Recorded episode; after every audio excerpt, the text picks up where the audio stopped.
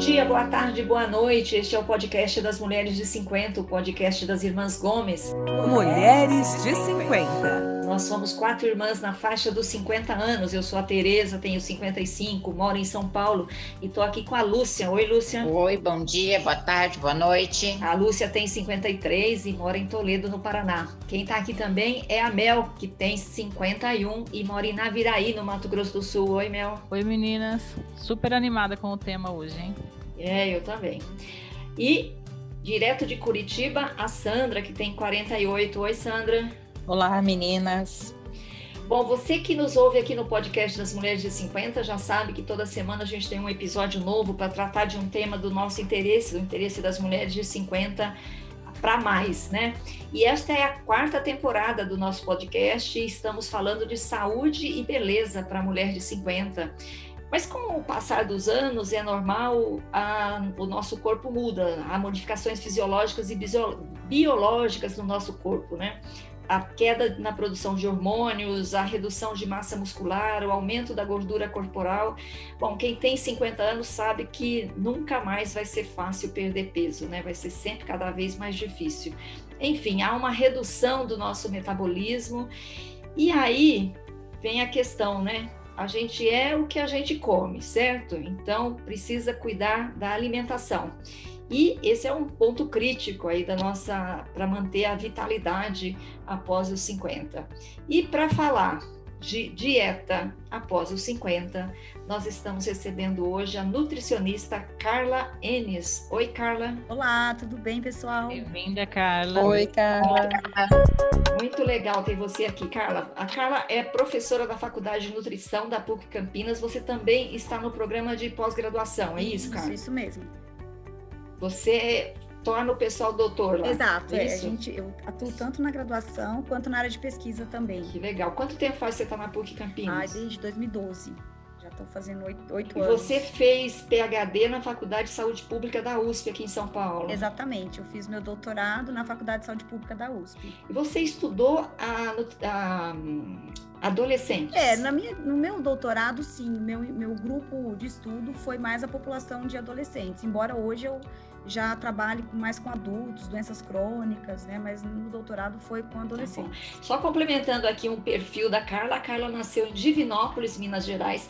Você sabia que a gente tem muito ouvinte do estado de Minas Gerais? Ah, não muito sei legal, por muito quê, Tereza, não sei. não sei por quê. Também não sei, imagina. A, a, minha sogra, que você conhece, Carla, é a divulga, primeira ouvinte. Divulga para todos. Ela né? divulga. Legal. É. E quem teve aqui foi a, a Joana, lá de Guidoval, que é amiga da Ana Maria. Legal, Lembra? legal. A Joana, foi muito legal. Falou sobre viagens, que é um tema que você gosta também. Adoro. A, Car a Carla é casada e é mãe de trigêmeos, a Maria, o Vitor e o João, e mora em Sorocaba, interior de São Paulo. Exatamente. Exatamente. Como é que é ser mãe de trigêmeos? Olha, no início é bem, bem complicado, né? Mas depois a gente vai se ajeitando e as coisas vão, vão dando certo. Hoje já está bem mais tranquilo, né? Eles já estão com cinco anos, então estão mais independentes, né? Eu acho que as coisas vão facilitando de alguma forma. Mas não é fácil, viu? Não é fácil. Uma das coisas que eu mais admiro em você é o que eu é uma cena que eu gosto e que sempre me lembro são os três sentadinhos e almoçando ao mesmo tempo, é. né? Você sentada na frente deles e os três comendo a mesma comida ao mesmo tempo. Essa é uma vantagem, né, de ter trigêmeos. A gente economiza em algumas coisas. A criança dorme no mesmo horário, come mais ou menos as mesmas coisas, né? Eu acho que isso é um, um, além de outros aspectos positivos, claro, mas essa é uma vantagem que eu acho também de fazer tudo ao mesmo tempo e a gente já vai resolvendo ali tudo junto. Sobra tempo para comer? Ah, sobra, sobra, dá. Agora então, sempre sobrou. Agora então tá bem mais tranquilo, viu? Vou te falar que assim melhorou muito nessa fase que eles estão. Quando eles eram bebês, eles mamavam no mesmo, ao mesmo tempo? Ou quando um mamava, dormia, o outro acordava? Não, é, é, variava bastante, né? Porque eles mamavam quando eram muito pequenos, a cada duas horas, então era bem complicado, assim. É, é, quase que o tempo todo dando leite, esterilizando a madeira, voltando da mamadeira, era meio assim. Mas isso era mais no início, né? Depois que começaram a comer também, depois de seis meses, começou a melhorar em relação à, mamadeira. Carla, você está com quantos anos? Desculpa. 42, perguntar. fiz agora em agosto, 42 anos. Bom, daqui a pouco você vai alcançar, é, daqui gente. a pouco então... eu tô aí próxima de vocês. Rapidinho. Muito, muito bom. Bom, vamos entrar no nosso tema de hoje, Carla. É, já falei aqui que o, o, nosso metabolismo reduz, enfim, a gente tende a, a ganhar peso, enfim, é o, do ponto de vista de corpo, é um desastre passar dos 50, né? É... O que, que a gente pode fazer? Existe. A gente vai ter que limitar a comida a partir dos 50, não tem jeito, é isso? É, é, de fato, né, a partir de, dos 30 anos, 35, a gente tem uma redução importante do metabolismo, né? Que na verdade é a quantidade de energia que meu corpo precisa para se manter vivo, para as funções vitais. Isso vai se reduzindo com o tempo. E aí, é, obviamente, se eu continuar comendo mais ou menos as mesmas quantidades que eu comia minha vida inteira quando eu era jovem, é, fatalmente eu vou começar a observar um ganho de peso gradativo, né? O que a maioria das pessoas relata, e eu acho que é, de certa forma, até um pouco inevitável acontecer isso. Então, o que, é importante, né? Tendo em vista que a gente vai começar a gastar menos energia para manter nossas funções vitais, eu acho que é extremamente importante a gente começar a se atentar um pouco mais para a alimentação e, e principalmente em relação ao quanto eu como, né? O quanto de calorias eu vou ingerir. Porque às vezes a pessoa fala, poxa, mas eu como a mesma coisa que eu comi a vida inteira e agora eu ganho peso muito fácil. É exatamente por isso, você não precisa mais dessa quantidade de calorias. E se você não se atentar a gastar mais calorias a partir de prática, de atividade física, por exemplo, a gente vai ter um ganho gradativo de peso, né? E acaba sendo um pouco preocupante, porque nessa fase, com o avanço da idade, a partir de 50, 60, a gente começa a se preocupar muito com a questão da obesidade, porque ela é, além de ser uma doença crônica em si, ela também é um fator de risco para outras doenças crônicas. Então, é, a gente tem que acender uma luzinha de alerta aí e tentar, né, na medida do possível, manter um peso considerado saudável. É claro que esse ganho ele vai acontecer, mas a gente tem que ter um mínimo de controle sobre esse ganho. Carla, mas é tão difícil manter o peso se, ah, pelo menos na minha família, as atividades estão sempre relacionadas à comida está relacionado a vamos jantar, vamos fazer um almoço, então Sim. vamos trocar uma receita, vamos fazer um churrasco, tudo tem relacionado que tem ter, um evento tem que ter comida.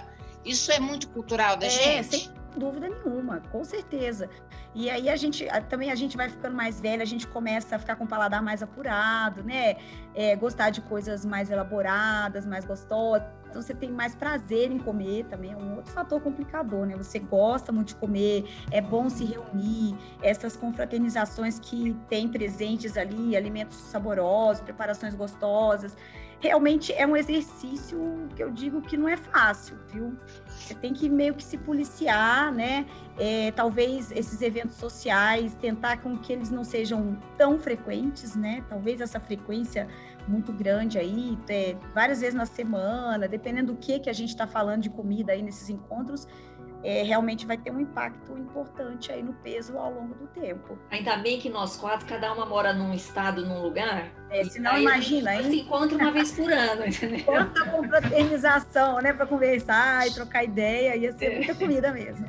Fala, Mel. Não, eu queria saber da Carla se existe cientificamente comprovado algum método para evitar o efeito sanfona? Olha, eu sou suspeita para falar porque eu particularmente, eu sou uma pessoa é, bastante desacreditada da ideia de dieta, né? Da dieta no sentido de é, uma mudança brusca, uma restrição brusca, em que eu tenho muitas proibições, porque eu sempre digo, tudo que é muito restritivo ele não é sustentável ao longo do tempo, isso é fato, né? Então a gente sabe, a pessoa às vezes fica a vida inteira lutando contra o peso, faz a dieta da lua, faz a dieta, sei lá, aparecem inúmeras dietas, né? A gente sabe que na internet a gente encontra várias. E a pessoa, de fato, se eu falar para você, olha, se eu passar a substituir minhas refeições por shake, por exemplo, que é uma coisa que muitas pessoas fazem, é, num primeiro momento, você, se eu falar para você que você não vai perder peso, eu estou mentindo, uhum. né? Você vai perder. Só que a que custo você perde esse peso? E na verdade, esse peso que você perde não é na verdade aquilo que você deveria perder, que é gordura. Né? Você vai perder água, você vai perder massa magra, enfim, coisas que não são legais da gente perder. E aí a pessoa fica exatamente nisso. Ela tem uma restrição grande, o corpo dela reage a essa restrição, ela perde peso, porque ingeriu menos caloria, né? Ok, o balanço energético dela está negativo. Mas logo depois, essa pessoa chega um momento que ela não consegue mais viver de shake. Ela vai chegar uma hora que ela fala, não aguento mais tomar sopa, eu não aguento mais viver de shake, né? E ela vai escapar em algum momento. E aí, quando ela escapa, que ela retoma aquela rotina natural de uma alimentação, né, é, normal com os amigos, enfim, aí sim, o que que acontece? O nosso corpo, ele começa, ele tem uma capacidade de se adaptar muito grande. O ser humano, ele é, um, é incrível nesse sentido, porque a gente consegue viver com uma privação alimentar, então a gente faz de tudo para se manter vivo, né? Essa é a grande verdade. A gente, nosso corpo, ele começa a falar, olha, bom, tá entrando pouca comida, deixa eu me preservar, vou gastar menos energia. Ah, gostei da ideia de que é, não é restringir, é reduzir. Reduzir a quantidade. Na verdade, eu sempre falo, olha, o segredo, né, é, das pessoas que se preocupam tanto com o ganho de peso, se está comendo muito ou pouco, eu sempre digo que tem duas palavras que a gente tem que estar tá sempre pensando nelas, que é a quantidade que eu como de qualquer produto, qualquer preparação e a frequência com que eu como isso. Isso é fundamental. Vamos falar de quantidade e frequência. vou te dar alguns alimentos aí, você me diz aí qual é a frequência e quantidade. Bom, é... churrasco, qual frequência? uma vez por mês pode? Uma vez a cada seis Olha, meses? O churrasco, o que, que é a grande questão do churrasco? Tem dois pontos, né? Primeiro que quando a gente vai fazer um churrasco, a gente acaba é, usando cortes que já são mais gordurosos. Porque a carne é mais macia, mais saborosa, né? Ninguém vai fazer um churrasco de peito de frango, por exemplo. Então já começa por aí. E a grande outra questão que também acaba a gente tendo uma preocupação em relação ao churrasco, e não só o churrasco, mas assim, a qualquer procedimento culinário que você vai aquecer e vai submeter a carne altas temperaturas. Pode ser fritura, pode ser grelhado, mas o churrasco que a gente está falando. Quando você aquece essa carne, ela vai produzir alguns compostos químicos, né? Que, que vou falar o nome mais específico deles, são os hidrocarbonetos policíclicos aromáticos. Eles são compostos químicos que se formam pelo aquecimento dessa carne, eles vão se prender na parte é, externa da carne, e os estudos mostram que eles têm um papel carcinogênico no nosso organismo. É por isso a gente fala tanto, olha, vamos cuidar do consumo de carne vermelha, reduzir esse consumo. É, e o churrasco, assim, eu diria que talvez, não sei se uma vez por mês, eu, não me arriscaria a dizer uma frequência uma vez por mês. Pode ser até duas vezes ao mês, né? Tudo é a quantidade. Então você vai comer o churrasco, agora a pessoa come muito, come assim, até passar mal, né? Aquele monte de carne. O problema do churrasco é que você não come só o churrasco, né? Tem os acompanhamentos, tem as caipirinhas, então, as cervejas, sim. aí tem pão de é. alho, aí tem mais não sei. É uma combinação, né? Em geral tem linguiça, que é um embutido, né? Que também a gente sabe que é rico em sódio, que é rico em gordura, e inclusive tem alguns componentes que também podem ser considerados aí carcinogênicos. É, essa é a grande questão. Agora, a gente pode também optar por fazer um churrasco que tenha carne, óbvio, né? Ninguém vai fazer churrasco sem carne, mas é que a gente consegue fazer um churrasco também gostoso, saboroso, com coisas mais leves. Por exemplo, usar legumes, vegetais, abobrinha, berinjela, pimentão, Cebola, tomate recheado. abacaxi. Né? Exato, então dá também é, é, fazer um meio termo aí, você come a carne, é gostoso, é, mas também ter uma boa salada, que eu acho que é legal, a gente tá comendo ali junto, né? É, macarronada, massas. Olha, macarronada, a mesma coisa. Eu acho que quem gosta, né? Tem gente que gosta muito de macarronada. Você não precisa parar de comer. É, a gente pode arrumar alternativas um pouco mais saudáveis para comer macarronada, como, por exemplo, é, optar pelo macarrão integral. Né? Existem diferentes marcas no mercado hoje de macarrão integral. Quem tem a possibilidade de fazer uma massa caseira, melhor ainda. A Mel faz um macarrão ótimo. Então, excelente. Eu acho que essa, tudo que a gente consegue fazer em casa, gente, sem dúvida, é, é, mil vezes melhor do que a gente compra pronto, né? Não, o que eu ia falar, não é só você é, é, reduzir quantidades e cortar alimentos, é também essa questão de você escolher os alimentos que sejam melhores no, nesse sentido, né? Mais naturais, menos corantes, menos conservantes, né? Isso também ajuda, né? Exatamente, é importantíssimo isso, Mel. É saber fazer as melhores escolhas, né? Hoje a gente é, vai no mercado, um grande hipermercado, eu tenho infinidade de produtos ali ao meu dispor, né? É, pulando da gôndola ali para a gente comprar, inclusive há uma estratégia do mercado para colocar aquilo que não é saudável mais à nossa vista e o que seria mais saudável geralmente fica nas laterais, nos cantos, né? Então existe toda uma estratégia de marketing. Isso não é feito por acaso, claro que não, né? É, não, não, é, falando do, dos carboidratos, é mito ou verdade que você não pode misturar carboidrato? É, olha, no meu entendimento, isso é um grande mito, né? Essa onda, né, toda que a gente vive aí, é low carb, enfim. É, eu também coloco minhas barbas de molho, eu acho que não, não existe isso. A gente tem que aprender a gente tem complicado muito a alimentação, essa é a grande verdade. Né? Nas últimas décadas, a alimentação virou uma coisa nebulosa. Pode, não pode, é proibido, isso mata, isso é bom, isso resolve a minha vida. E a gente começa a atribuir essas coisas a um nutriente ou a um alimento especificamente. Isso não existe, né? Carla, porque todas essas informações, todas essas coisas é, fazem que às vezes a gente come, é, um alimento que a gente adora com peso na consciência, né? Ah, eu comi pão, nossa, estou com peso na consciência. Essa relação com, com, com o alimento está muito patológica. Né? O que, que você tem para falar sobre Carla? Ah, exatamente, você tocou num ponto, acho que bastante interessante mesmo, né? A gente hoje virou escravo, é o que eu falei, a gente está complicando muito uma coisa que é tão simples, né? A gente está, é, é, é, a gente se sente culpado, se sente mal, e muitas pessoas, ao se sentir mal, elas aguçam ainda mais a, fome, a vontade de comer, que na verdade não é nem a fome, né? Porque a fome fisiológica, na verdade, a gente acaba com ela rapidinho, né? Tudo que a gente come depois é por gula mesmo é uma coisa do ser humano. Então, é, eu acho que você colocou bem essa relação com que a gente tem com a comida, é, por conta de tudo isso que a gente está vivendo, né? De, cada um fala uma coisa, acaba se tornando uma relação um pouco saudável. Eu acho isso também é um problema, porque comer com culpa é muito ruim. Eu queria saber a questão de comer de três em três horas, se ainda é recomendado ou se isso já caiu.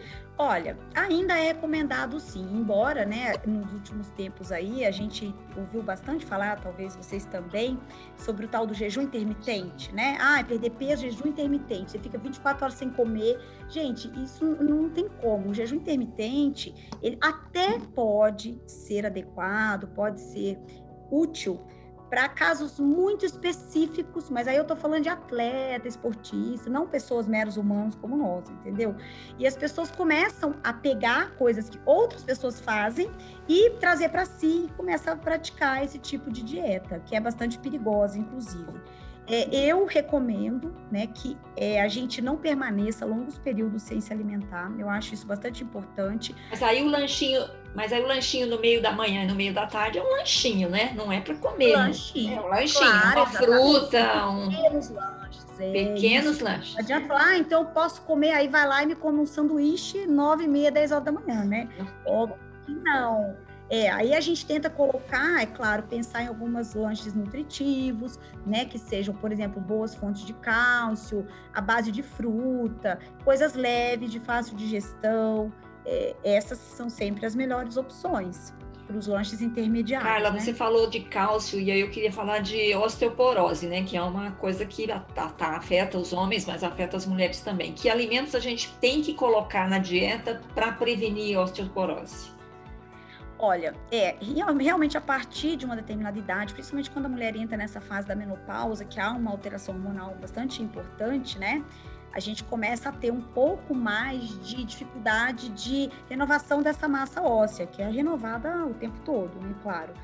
É, e aí a gente aumenta então o risco de desenvolver osteopenia, né? Que seria uma, uma fase que antecede a osteoporose. E tem alimentos, a principal fonte de cálcio que nós temos na alimentação é leite e seus derivados. Então, ninguém bate esses alimentos. Tá? Então, mas é, é importante também é, salientar que o cálcio, é, os leites e derivados, em geral, nessa fase da vida, né, adulto, na idade adulta, não acima de 50, na idade adulta, de uma maneira geral, é, a gente tem que tomar um certo cuidado de sempre optar por um leite mais magro, né, um iogurte desnatado, por quê? Na fase adulta, nós não precisamos mais dessa gordura do leite. Né? Ela é bastante importante na infância, numa fase de desenvolvimento lá atrás, mas na fase adulta, não. Então, é, é uma gordura predominantemente saturada que a gente tem no leite a gente sabe que também é, pode trazer alguns problemas aí para a saúde. Então, evitar consumir leite integral, por exemplo, dar, dar sempre preferência para o iogurte desnatado, é um queijo mais magro. E entre o semi-desnatado e o desnatado, você fica com qual? Aí depende do paladar, sabe? Porque na verdade eu, eu é assim, o desnatado a gente consegue retirar praticamente toda a gordura do leite, né? Um leite padronizado, ele tem em média 3% de gordura. O leite semi-desnatado, ele vai ter mais ou menos metade disso. E o desnatado praticamente nada, né? É, tem pessoas que não se adaptam a consumir o leite desnatado, porque acham muito aguado, não tem sabor, né? Se a pessoa tiver muita dificuldade de consumir o desnatado, eu não vejo problema. É melhor ela consumir o semi-desnatado do que ela não consumir nada. Então, eu, eu vejo dessa forma. Agora, eu já vi alguém falar assim: ah, o semi-desnatado é melhor porque ele tem menos gordura e mantém os nutrientes, que o desnatado teria perdido os nutrientes. É, na verdade não perde, porque as vitaminas que estão presentes na gordura do leite, que é principalmente a vitamina D, a vitamina A, mais, é, principalmente no caso do leite, é, quando eles retiram essa gordura, é claro que elas, a vitamina vai embora, né? Mas a indústria, ela repõe essa, a, essas vitaminas, tá? Então você não perde essas ah, vitaminas. Então tem esse aspecto aí que a gente tem que le levar em consideração. Então não necessariamente você está consumindo um leite que não tenha a vitamina A e vitamina D, por exemplo, que são algumas das lipossolúveis que a gente encontra aí na gordura do leite. Ô Carla, e quanto consumir desses alimentos por dia, por exemplo, a partir dos 50 anos? Olha, essa recomendação, o que eu posso te dizer é que é, não, em porções eu teria que talvez conferir um pouco melhor para te falar isso. Mas a demanda de o quanto o nosso organismo precisa de cálcio, né, é em torno de mil miligramas. Eu vou te dizer de antemão que é difícil, assim, não é tão simples a gente atingir essa quantidade de cálcio diariamente, tá? Não, eu queria saber do pessoal vegano daí, que se o leite de amêndoa também repõe cálcio, esses leites que eles utilizam, amêndoa, leite de coco soja? Olha, a questão do vegano é um pouco assim, eu digo que é um pouco preocupante, porque é, existe uma onda, né, de várias pessoas aí por questões ideológicas, né, deixando, né, de ser carnívoro, e onívoro e, e passando a ser vegano. Eu até entendo, mas eu acho que tem que ter uma atenção especial com esse grupo. O vegetariano também, né? Se o vegetariano deixa de comer carne completamente.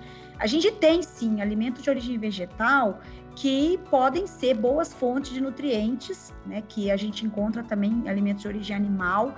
Mas eu digo que em relação à biodisponibilidade, que é essa questão do, do quão eu vou aproveitar desses nutrientes que vêm de origem vegetal, é, de fato não é a mesma, ela não é igual à biodisponibilidade de um alimento de origem animal. Né? Então, nem sempre essas substituições elas vão atender 100%, né, é, realmente essas recomendações. Cara, eu conheci uma pessoa vegana e eu achei a alimentação dela de uma qualidade péssima, porque era batata, né?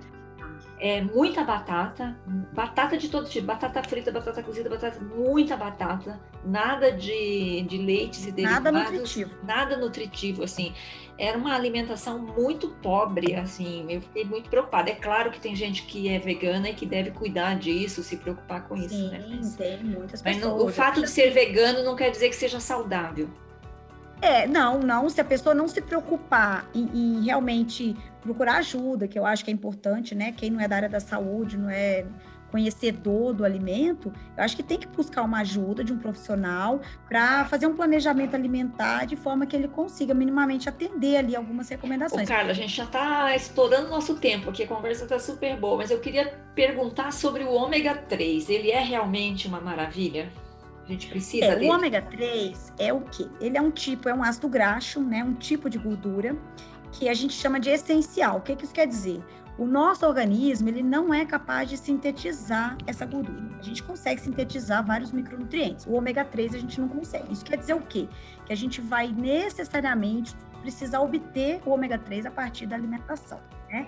E o ômega 3, ele tem, sim, ele desempenha alguns papéis bastante importantes na nossa saúde. Então, no, no funcionamento cerebral, ele previne doenças cardiovasculares, reduz o risco de alguns tipos de câncer. De fato, ele é muito importante, ele tem que estar presente na nossa alimentação. Falando do ômega 3, tá? E você sabe alguma coisa desses estudos que a gestante tem que repor ômega 3 para as crianças serem mais inteligentes? Você sabe me falar alguma coisa sobre isso, Carla? É, então, na verdade, quando eu, inclusive, né, estava grávida, a, a, minha ginecologista já me passou nos primeiros meses, a, pediu para eu tomar ômega 3. Uhum. Na verdade, é, existe sim, os estudos comprovam, né, efeitos positivos é, desse tipo de gordura, né, o DHA principalmente, que também a gente encontra nos próprios suplementos aí, uhum. é, esse efeito positivo no desenvolvimento cognitivo das crianças. E existe sim uma, algumas comprovações científicas, né, que inclusive justificam alguns médicos é, é, prescreverem para gestantes, né, o consumo desses produtos durante a gestação. Legal. Oh, meninas, não sei se tem alguma pergunta, mas eu queria perguntar para Carla sobre. Você já falou aqui que para a gente fazer comida em casa, quanto mais você tiver controle sobre o que você está comendo, melhor. Daí a questão, o problema de você comer produtos ultraprocessados, não é isso? O que, que é o ultraprocessado?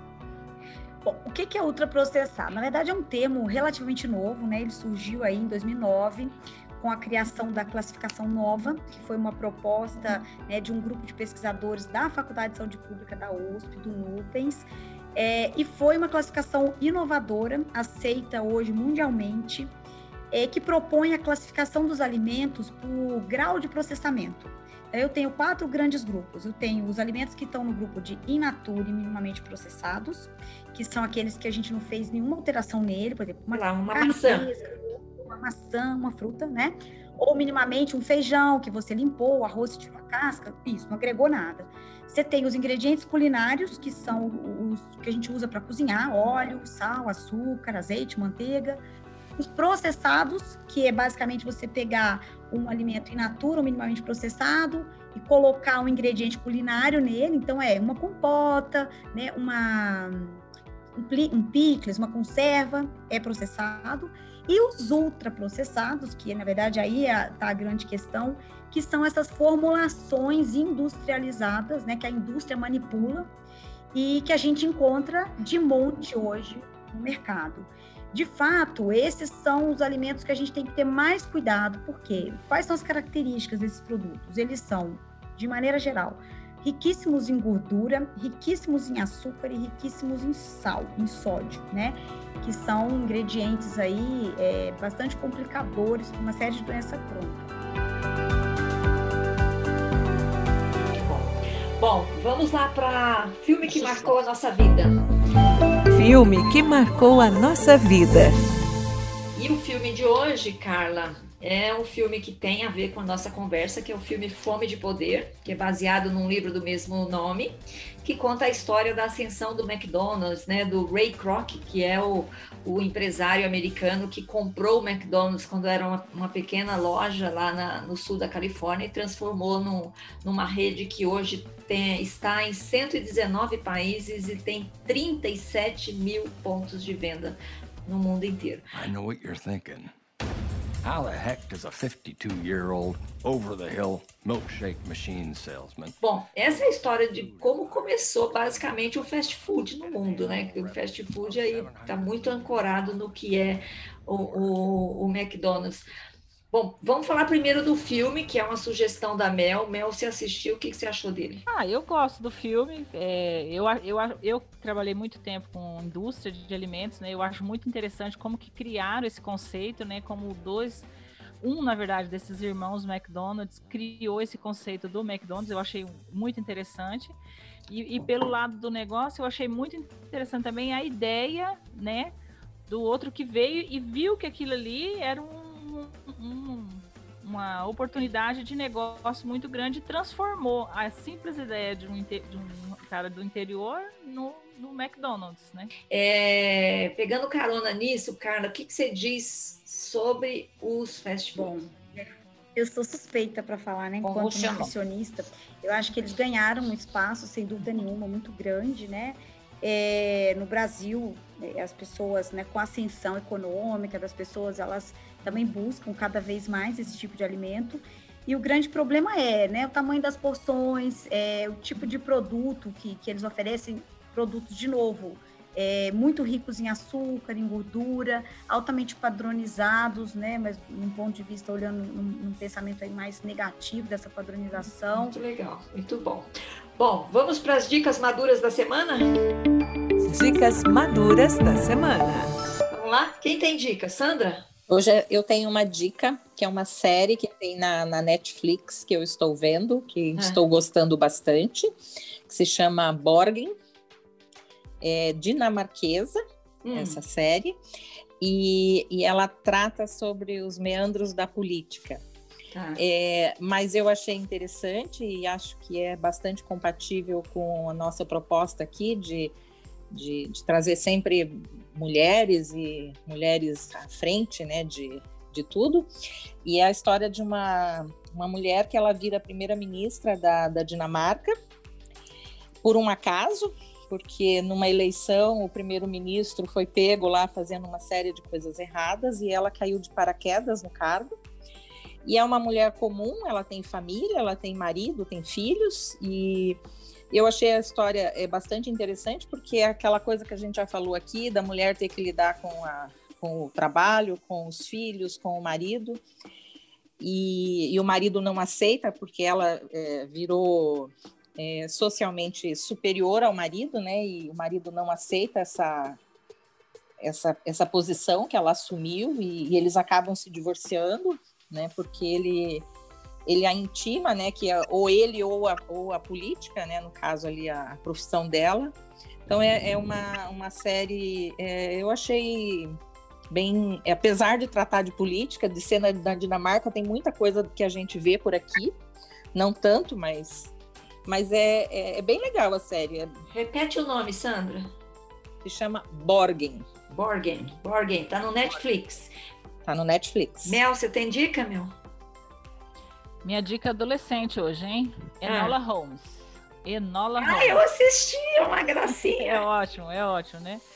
Com a Millie Bob Brown, Henrique Cavill e o Sam Claflin, tá? Filme, filme adolescente Netflix Netflix é a irmã mais nova do Sherlock Holmes. Muito legal para os É muito legal. Também. É, também tem a ver com é. empoderamento é. feminino ali, porque eu tenho a impressão é, que vai virar sim. uma série também, Enola Holmes, que é, eu gostei, achei, achei bonitinho. Achei bonitinho. Lúcia, você tem dica? Não, hoje não tenho dica assim para abrir uma exceção, não tenho dica hoje. Então tá bom, vai passar hoje. Carla, você tem dica para nós, Carla? Não. Bom, então eu acho que eu vou usar a vaga dela e vou dar duas. Ai, que bom. vou aproveitar então o gancho. Olha, na verdade, eu acho assim, como o nosso tema hoje foi sobre alimentação e é um assunto né, com o qual eu trabalho e gosto muito, eu tenho duas dicas. Eu vou começar pelo filme, porque já que vocês falaram desse filme aí, né, é nesse contexto que a gente conversou, tem um filme muito legal, não sei se alguma de vocês já viu, que é, foi lançado em 2015, é um filme, é um documentário, na verdade, americano, é, se chama Manifesto em Defesa da Comida. Ele foi baseado no livro é, homônimo, né, do mesmo autor do Michael Pollan. Eu sei também se vocês conhecem, que é um jornalista americano, extremamente engajado com questões de alimentação, já publicou vários livros, inclusive alguns best-sellers do New York Times. E é muito legal porque ele discute essa questão da alimentação hoje, atual. É claro que é um documentário americano, a gente tem que né, é, levar em consideração algumas coisas, mas muitas coisas a gente consegue facilmente trazer para nossa realidade brasileira. E, e, é muito legal a forma como ele trata, né? O papel da indústria de alimentos, como a gente tem deixado de comer comida de verdade, que ele fala que a comida de verdade é essa, é o alimento que você vê, que você prepara, e não o alimento porcaria, né? Então é bem legal para fechar esse assunto. E uma outra dica é de um também de um podcast, né? Coincidentemente, é, que eu tenho visto semanalmente. É, ele é um podcast sobre alimentação, mas num, numa perspectiva assim, não do que é certo comer, o que é errado, dieta, não, nada disso. Ele se chama Prato Cheio, é um podcast feito pelo site O Joio Trigo, também não sei se vocês já ouviram falar, né, que é um jornalismo voltado aí para alimentação, mas ele discute o ato de comer mais como um ato político, né, pensando nas implicações sociais, ambientais, é, enfim, é, de uma maneira muito mais ampla. E, e, eles trazem temas muito interessantes sobre conflito de interesse da indústria de alimentos, enfim, questões que eu acho que a gente também tem que começar a se atentar para ver onde a gente está pisando, né, nessa questão da, do alimento em si, das escolhas. Então ficam aí essas duas dicas que eu acho bem legais. Muito legal. Bom, a minha dica é uma dica do meu interesse. Então, só queria convidar os nossos ouvintes, as nossas ouvintes e vocês para lerem a minha coluna na, no site da revista Época Negócios. Então, eu comecei a escrever, comecei a escrever sobre vida e trabalho depois dos 50. Então, toda semana um texto novo lá. Bom, é isso. Olha, estouramos, estouramos demais o nosso tempo. Carla Enes, muito obrigada pela presença, pelas dicas. Eu que agradeço, agradeço o convite, a oportunidade de falar um pouquinho, né, sobre um assunto que é ao mesmo tempo tão polêmico, mas muito importante também. Muito bem, acho que a gente precisa falar mais sobre isso, então a gente vai convidar você para voltar, se você topar. Ah, voltarei. Só fazer o convite. A Carla é professora da, da PUC Campinas, gente. Então, é, para a gente ouvir, tem PhD, é doutora em saúde pública. Então, assim, Exato. É muito, muito legal ter você aqui, Carla, para esclarecer, não só do achismo, não o achismo, né? Porque muita gente acha sobre isso aqui, não sei o quê, é. mas os fundamentos científicos, né? Que, que a gente tem que olhar na hora de também de pensar o que vai comer. Meninas, obrigada. Tchau, Carla. Tchau, Sandra, Mel, Lúcia. Tchau. Até mais. Obrigada, Carla. Gente, até a próxima semana. Esse foi o podcast das Mulheres de 50, produção da Jabuticaba Conteúdo. Até mais. Mulheres de 50. Esse podcast foi produzido e editado pela Jabuticaba Conteúdo, contando histórias de quem faz a diferença.